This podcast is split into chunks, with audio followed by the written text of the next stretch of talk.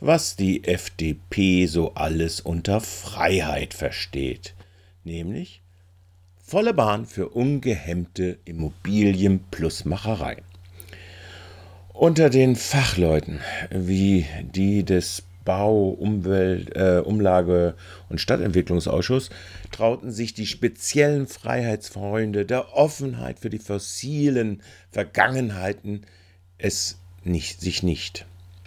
In der Sitzung des Gemeinderats stimmten sie auch für eine Parksatzung, die in ihrem maßlosen Instrumentenverboten selbst auf Anwohnende im Umfeld verzichten will.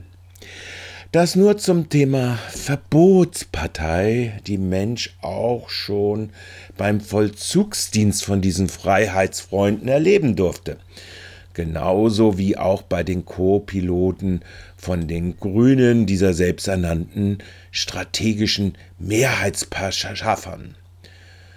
Also aber zurück zu diesen ach so freien Demokraten.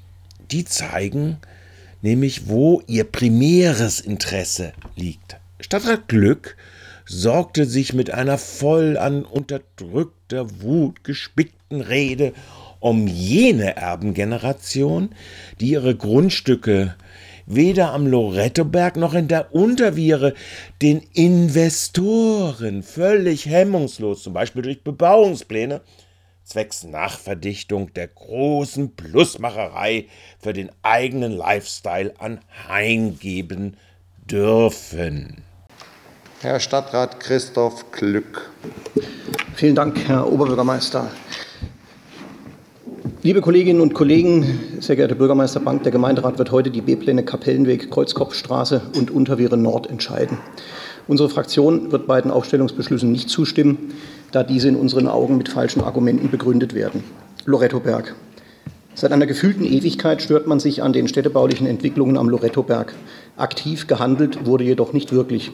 Die Bauanfragen nach 34 waren über die letzten Jahre unterschiedlich. Die Begründung der Verwaltung, wieso nicht gehandelt werden konnte und wurde, war über die Jahre jedoch stets die gleiche. Überlastung der Baubehörde. Somit ist auf dem Lorettobert eine verkehrte Welt entstanden. Der private Bauherr ist schuld. Dabei hat man es in der Verwaltung schlicht versäumt, schon früh und rechtzeitig mit einem umfassenden B-Plan über das gesamte Gebiet zu handeln und für Klarheit und Transparenz für alle Seiten zu sorgen. So trägt beispielsweise die Umwelterheblichkeitsprüfung das Datum 25.10.2017. Bald sechs Jahre sind erneut ins Land gegangen, nichts ist passiert und zuletzt versuchte die Verwaltung mit örtlichen Bauvorschriften der Lage Herr zu werden. Betont wird auch die hohe Bedeutung des Gebietes für die Stadt- und Landschaftsbild. Andernorts ist auf unserer Gemarkung, scheint man jedoch beim Stadtbild andere Maßstäbe anzusetzen. So hat sich beispielsweise bei der Innenentwicklung im Stadtteil Mooswald niemand über die Veränderung des Stadtbildes gestört, ob Richtung Landwasser entlang der Elsässer Straße oder an der Berliner Allee. Das Bild im Mooswald hat sich massiv verändert. Es ist urban geworden. Gleiches gilt für die Ortschaften am Thuniberg, ob Tingen, Munzingen, Opfingen oder Waltershofen. Überall hat die Schaffung von Wohnraum und die Ausweisung von Neubaugebieten zu einer Veränderung des Ortsbildes geführt. Und so kann diese Veränderung auch nicht Halt machen vor einem Berg in der Viere. In den Ortschaften heißt es stets, sie müssen ihren Beitrag zur Schaffung von Wohnraum leisten und Veränderungen müssen in Kauf genommen werden. Beim Lorettoberg scheint mit zweierlei Maß gemessen zu werden. Das verträgt sich nicht in einer Stadt. Denn auch auf dem Lorettoberg wird die Urbanisierung fortschreiten und die drohende Änderung bei der Grundsteuer wird ihr Übriges dazu beitragen, dass großzügige Grundstückstrukturen mit punktuellen Häusern nicht nur auf dem Lorettoberg der Vergangenheit angehören werden. Für unsere Fraktion ist daher jede neue Wohnung, egal in welchem Preis und Größensegment und in, egal in welchem Stadtteil sie entsteht, eine gute Wohnung. Zur Unterviere Nord. Auch hier versucht die Verwaltung mit einer immensen Akribie und Hingabe ein Bauvorhaben in zweiter Reihe zu verhindern, das doch einer klassischen Innenentwicklung entspricht. Im Plangebiet hat es bereits ähnliche Bauvorhaben entlang der Basler Straße gegeben. Nun will man der nicht mehr gewollten Entwicklung endgültig einen Riegel vorschieben. Nachdem die erste Runde mit einer juristischen Schlappe endete, zieht man nun im Rathaus im Stühlinger eine neue Karte aus dem Jerusalemschen Schreibtisch. Die Stadtklimaanalyse, flankiert vom Perspektivplan und dem Biodiversitätscheck. Die Stadtklimaanalyse hat nämlich schon im Jahr 2018 festgestellt, dass es in der Viere im Sommer sehr heiß werden kann und daher das Plangebiet die natürliche Klimaanlage des Stadtteils darstellt. Verwunderlich ist es da schon, wieso von Seiten der Basler Straße die Bauerbebauung dann möglich war, in der Konradstraße es dann aber nun nicht mehr möglich ist und das Stadtklima in der Viere dadurch zu kippen droht. Logisch und transparent und nachvollziehbar wäre es gewesen, im direkten Anschluss zur Vorstellung der Klimaanalyse in die Umsetzung von entsprechenden B-Plänen zu gehen. Fünf Jahre sah man in der Unterviere allerdings keinen Handlungsbedarf, trotz Kenntnis über das Gebiet. Und daher drängt sich dem Außenstehenden der Eindruck auf, dass der Verwaltung hier jedes Mittel recht ist, um eine Bebauung und damit die Schaffung von Wohnraum zu verhindern. An anderer Stelle in der Stadt, wie beispielsweise am Platz der alten Synagoge, scheint der Hitzeeffekt keine Rolle zu spielen. Hier wurde großzügig gepflastert und in unmittelbarer Nachbarschaft noch ein sicherlich architektonisch sehr schickes Brennglas errichtet. Die beiden B-Pläne zeigen somit deutlich, dass mit viel Aufwand und dem Einsatz von vielen, vielen Stunden Mitarbeitende in der Verwaltung gebunden werden, um private Bauvorhaben zu stoppen und zu verhindern. Die verfügbare Zeit sollte in den betroffenen Ämtern lieber für das aktive Vorantreiben sich in der Pipeline befindlicher Bauprojekte genutzt werden. Vielen Dank. Bemerkenswert erbärmlich, wie dieser Egozentrismus bei aller Beredsamkeit doch daherkommt.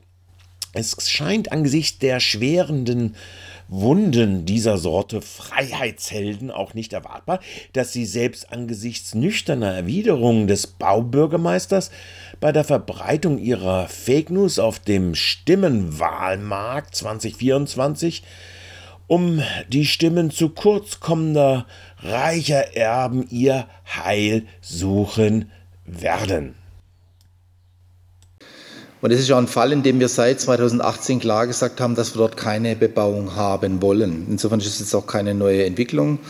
Wir waren auch gemeinsam im Rechtsamt der Auffassung, dass dieser Innenbereich, um den es dort geht, äh, dass der klar geschützt ist und dass der dort nicht bebaut werden kann. Wir haben das im Übrigen auch im Rahmen von äh, Bebauungen, die es dort in der Baslerstraße gab, immer wieder gesagt, dass wir den Innenbereich nicht zur Bebauung sehen und hat jetzt das äh, Verwaltungsgericht Freiburg eine andere Auffassung vertreten.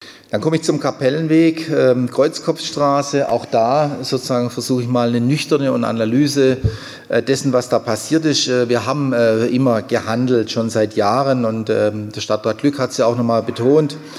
Ähm, wir hatten tatsächlich schon mal einen Bebauungsplan in der Aufstellung, den wir noch nicht weitergeführt haben, weil wir dachten, und ich sage auch mal so, da wird mir auch jeden Tag Lüge, wir man kann mit Gesprächen, man kann auch mit Kompromissen dort oben arbeiten. Das haben wir jetzt allerdings bitter erfahren, dass es nicht funktioniert. Soweit zu den Tatsachen inklusive eigengestandener Fehler, eigener Fehler. Es wird wirklich spannend werden zu beobachten, wie sich die übertrumpfend wollende Konkurrenz der Fake News Produzenten aus dem konservativ, reaktionär, faschistoiden Lager in den Europa- und Kommunalwahlen 24 entwickeln wird. Das Popcorn der Zuschauerdemokratie dürfte aber wohl äußerst schlammig schmecken. Euer Michael.